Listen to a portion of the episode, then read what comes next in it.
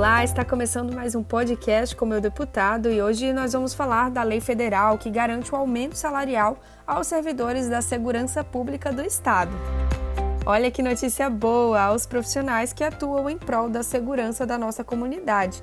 Ao meu lado aqui está a Yandra Trindade. É, seja muito bem-vinda, Yandra. Isso mesmo, Mayara. A lei vai entrar em vigor em janeiro de 2022, pois no momento todo o país se mobiliza através da Lei Complementar Federal 173, de 27 de maio de 2020, onde a prioridade é assegurar o combate à pandemia do coronavírus. Exatamente, Andra. O reajuste salarial para sargentos, cabos e soldados será em torno de 27%.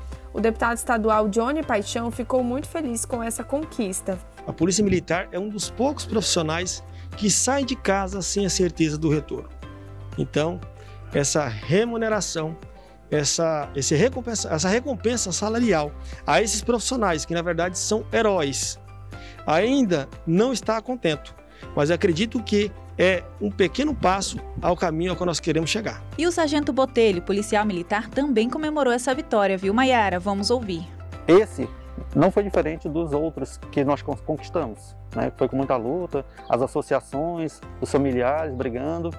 Então, já desde 2011 que a Polícia Militar não tinha um aumento.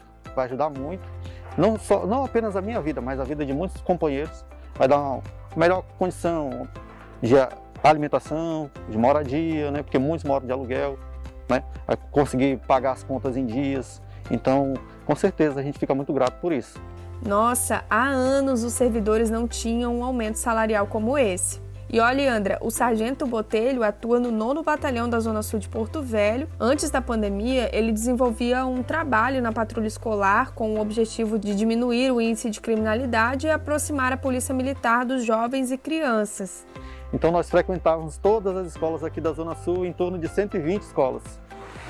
Por dia, a gente ia umas 4, 5, dependendo do tamanho da escola, falava com as crianças sobre diversos assuntos, questão de segurança, exploração sexual, uso de drogas. Desde a criancinha pequenininha lá da creche Moranguinho a, aos adolescentes do Eduardo, do João Bento, que estavam saindo já no segundo grau, né? O sargento mesmo durante a pandemia, juntamente aí com os colegas de trabalho, ainda continua atuando em prol da comunidade, prestando serviços. O meu trabalho é, nesse ano devido à pandemia principalmente, tem sido na área operacional, diretamente combatendo a criminalidade, é, atuando nos bairros e no residencial Morar Melhor. Nós estamos diretamente trabalhando na comunidade, também da mesma forma atuando dessa maneira de uma polícia mais comunitária, né? Então a minha equipe sempre está lá dentro do residencial Morar Melhor. A gente está andando a pé, circulando entre as pessoas, buscando ouvir a comunidade, qual o problema e às vezes até atuando junto. Parabéns aos policiais militares, né, pelo lindo trabalho nas escolas e com a comunidade também. Eles levam prevenção, orientação e trabalham no combate à criminalidade também. Sim, Maiara, eles merecem de fato essa valorização e que o poder público continue aí construindo políticas públicas que vão beneficiar toda a classe. Verdade, Andra, é o que mais esperamos. E é isso, gente. Esse foi mais um podcast com o meu deputado. Não esqueça de interagir com a gente no Instagram, arroba Rondônia, e no Facebook, Assembleia Legislativa RO, e no Twitter, Ale Rondônia onde você pode conferir essas e outras notícias do nosso estado. Obrigada, Andra, por sua participação e te vejo aqui no próximo podcast, hein? Com certeza, Mayara. Tchau, tchau. Até mais.